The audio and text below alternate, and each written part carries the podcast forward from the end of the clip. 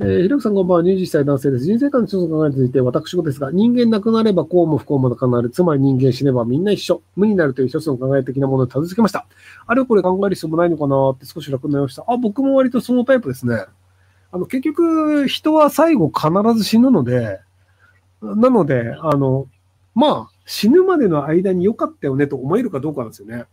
なので、なんかすげえ努力をして、例えばじゃあめちゃくちゃ受験勉強頑張って、で、なんかいい大学行って、いい昇就、就職して、なんかいい会社に行ったら幸せかもって思って、めちゃめちゃ受験勉強してる最中に死んだら、あの、超後悔すると思うんですよ。マジか、ここで死ぬのかみたいな。なので僕はなるべく、あの、こう、先に苦労するっていうのをやらないようにしてるんですよね。まあ、もともと苦労が嫌いなんですけど。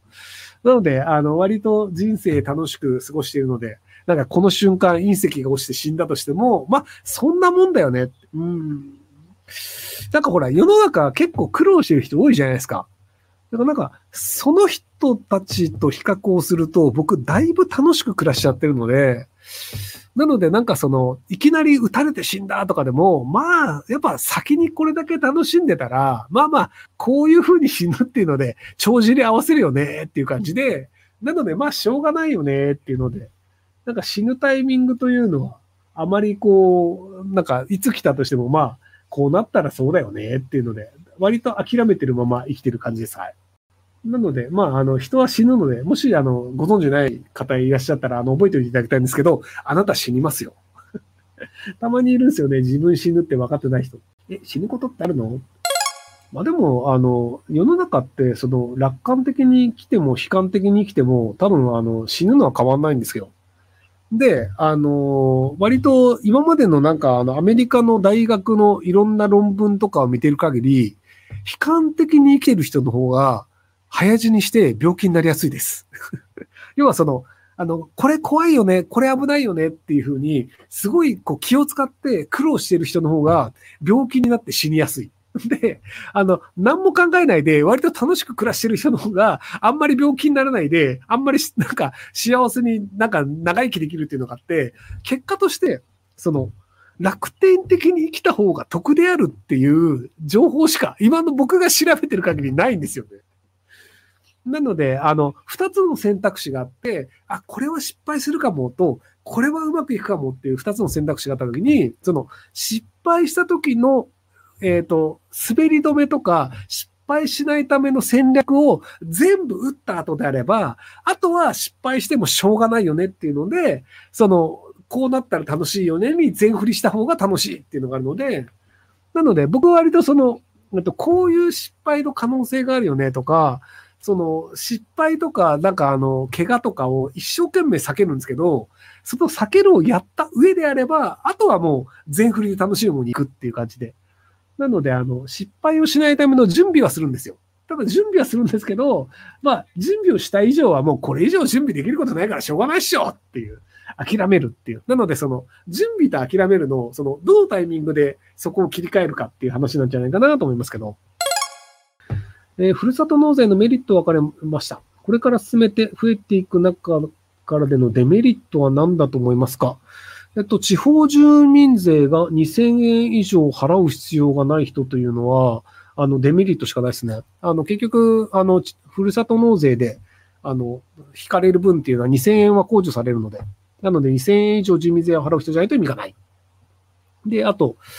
長期的に行くと、ふるさと納税って、結果としてそのなんか、アマゾンのギフト券を配るところがあったりとかで、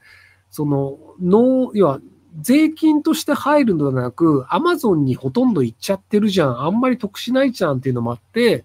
なので、そのふるさと納税がある時代に比べると、ふるさと納税のおかげで、地方自治体に真水で入るお金の額というのも全体は減ってるんですよね。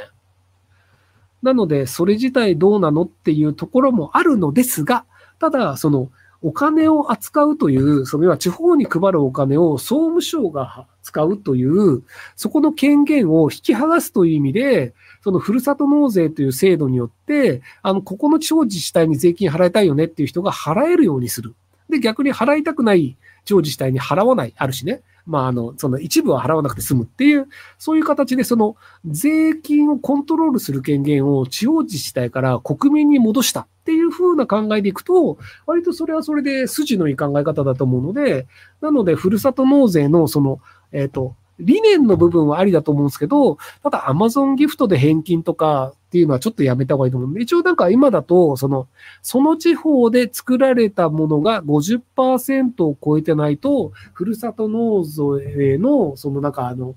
返礼品には値しないみたいなのがあるんですけど、それはそれでなんかいろいろ抜け道もあるみたいで、なかなか抜け道と争うみたいになってるんですけど、なのであと10年ぐらいすると、その抜け道がだいぶ埋まっていって、本当にその地域の返礼品しかあの返せないっていう形になるんじゃないかなと思うので、まだ過渡期のシステムなのかなと思います。35歳高卒、飲食と小売の職歴しかないスキルなし市場価値最低限の事務ですが、半年間の転職活動の末、某中央省庁の先行採用にて国家公務員一般職として採用されました。あ、おめでとうございます。自己肯定感が低いので、こんな市場価値の低い事務がなぜ採用されたのかわかりません。ひろきさんはなぜ私が採用されたのかと思いますかそしてこれは転職成功と素直に喜んでいいでしょうか？はい。素直に喜んでいいと思います。多分、なんか、それなりに真面目そうに見えたのと、なんか、あの、ちょうど人が足りなかったとかがいろいろ重なったんだと思うので、めちゃめちゃ運が良かったと思ってください。えっと、あの、市場価値が低くて能力が低いというのは変わってないんですけど、運が良かったです。いや、なんかあの、仮想通貨で送り人になった人とかいるじゃないですか。じゃあ、あいつらの何の能力があったかじゃなくて、運が良かったからです。なので、あの、運がいいっていうことは人として生きる上では結構重要なので、なので、運が良かった、良かったねって話でいいんじゃないかなと思います。